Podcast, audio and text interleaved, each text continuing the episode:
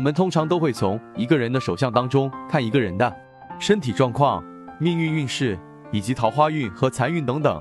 其实，我们还可以从一个人的手相当中看一个人低文笔是好是坏。那么，手掌当中有文笔问是好还是不好呢？接下来就让仁泽一道带领各位善信一起来看看吧。手相之文笔文，从坎宫直上离官之文明文笔。从干宫合相一宫天文者，非且即文笔文。文笔和天文与父母早离，交友皆易，婚姻有成。文笔成双者主两重名利，分立干艮两宫者主多其欲能自立，但克父。分立干艮对三宫者多其亡羊。